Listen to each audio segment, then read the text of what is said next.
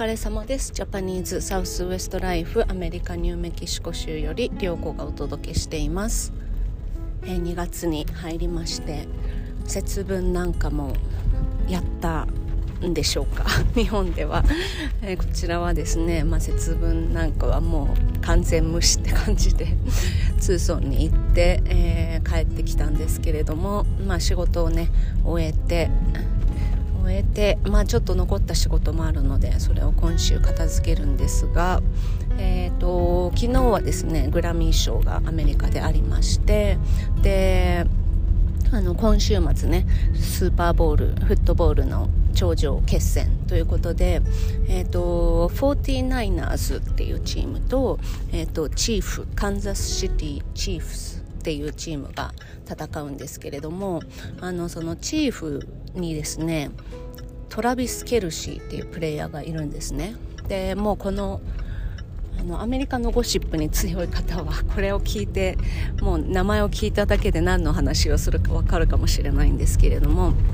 のトラビス・ケルシーがあの超人気の歌手テイラー・スウィフトの彼氏なんですね。であのチーフの試合にテイラー・スウィフトがすぐよく見に来ててもうフットボールそっちのけでテイラー・スウィフトばっかりこうテレビに映るみたいなそういう時があったりして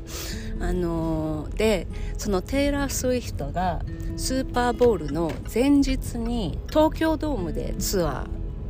ーがあるんですよ。であの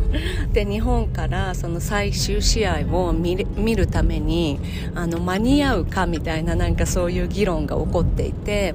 であの CNN のホームページになんか日本の大使館が異例の声明を出してテイラー・スウィフトはゲームには絶対に間に合いますみたいな 声明を出したっていうね話があるんですけれどもでテイラー・スウィフトはあの東京ドームのコンサートが終わったらすぐに飛行機に乗って、えー、まあ、時差とかねあのフライトの時間を考えても間に合うだろうっていうことで最後の試合に出て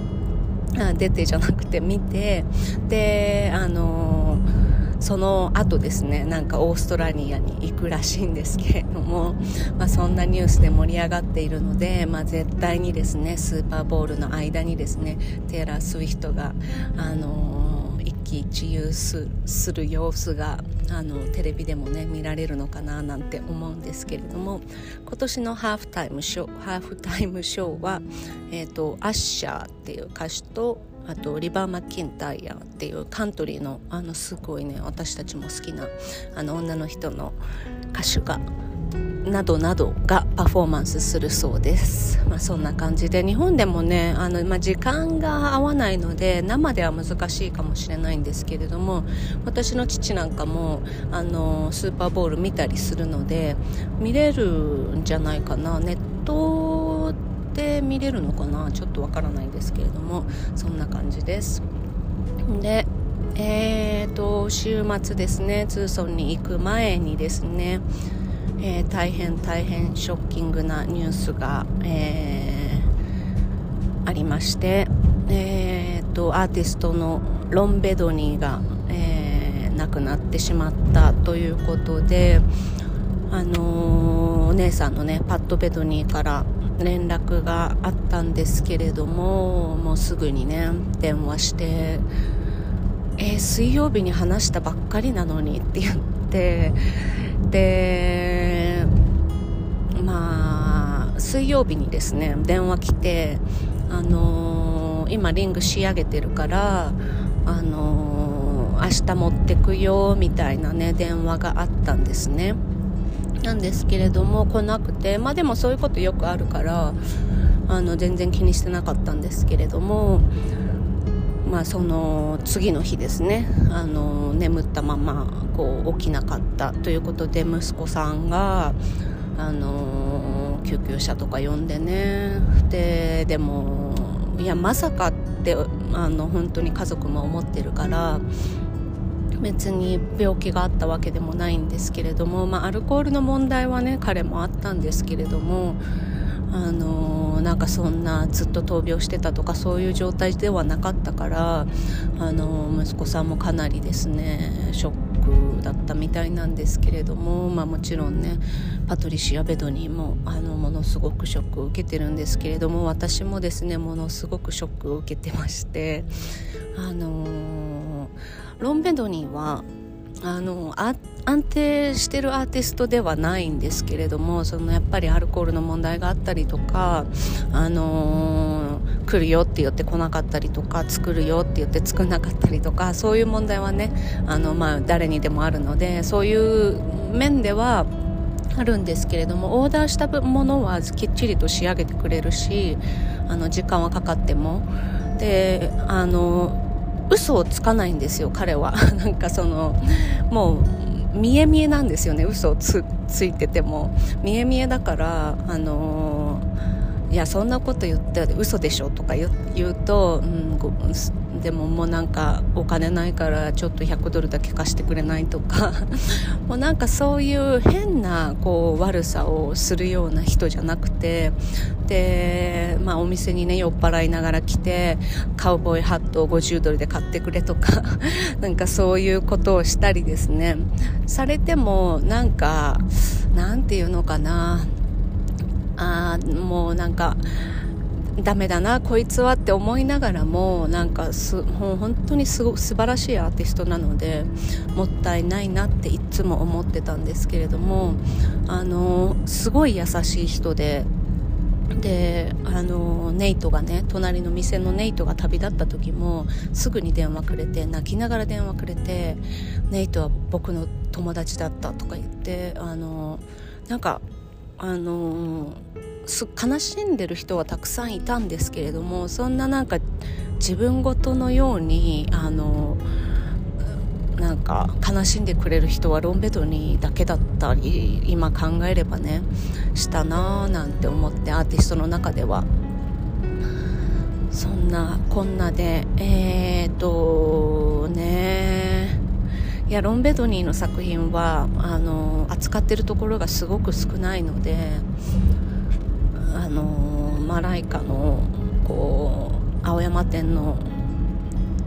店員さんとかも「いやよくこんなにロン・ベドニーの作品集められましたね」とか言ってなんかあの褒めてもらえるみたいな まあなんかそういう感じなのであの作品はですねもうすぐになくなっちゃうのかななんて思ってるんですが、まあ、まだあの週明けの月曜日今日からって感じなので、まあ、どうしようかなとは思ってるんですけれどもあのねもうちょっと本当にいいアーティストがどんどんいなくなってしまってもうちょっと本当に真剣に考えないといけないななんて思ってますけれどもそんなこんなで、えー、ぜひですねもしこの機会にですねロン・ベドニーの作品を見たことがない方はですね、あのー、見ていただきたいなって思うのとあの YouTube でねロン・ベドニーの撮影もしていてであのジュエリーを作るのって道具があれば誰でもはっきり言ってできるんですよ。はっきり言ってできるんですけれどもあのその少ない道具ってあのどれだけの技術を集約できるかっていうのってあのロン・ベドニーは本当にすごくてロン・ベドニーとあとエディソン・スミスはこの2人はですねあのすごいなんか小屋みたいなところで あのもう道具とかね本当に限られてるんですよね。機械とかもほとんど使わないし。その中であのもうシルバーの材料とかももうなんかあの売ったら買うっていうスタイルだからそんなにいっぱいないんですよ。でロンベドニーはあのブレスレットの端を切った端っことかもあの彼なりのスタイルのペンダントとかイヤリングとかにしたりしてもう絶対にその無駄を出さないしなんかもう本当にちっちゃなピあのピースのシルバーで彼の作品を作り上げられるっていうねそういう意味では本当に素晴らしいアーティストだったからねそんな感じでショックを受けておりますが、えー、彼の作品あのー石を渡してねオーダーしたリングが 3, 3個最後に受け取ったのが先週でで、えー、石なしのリングもっと作ってって言って作ってもらう予定だったんですがそれは叶わずででも結構なあの数をね入荷あの作ってもらってたので、まあ、日本のお店にあったりするものも多いんですけれどもそんな今でございます。はい、というわけでまた。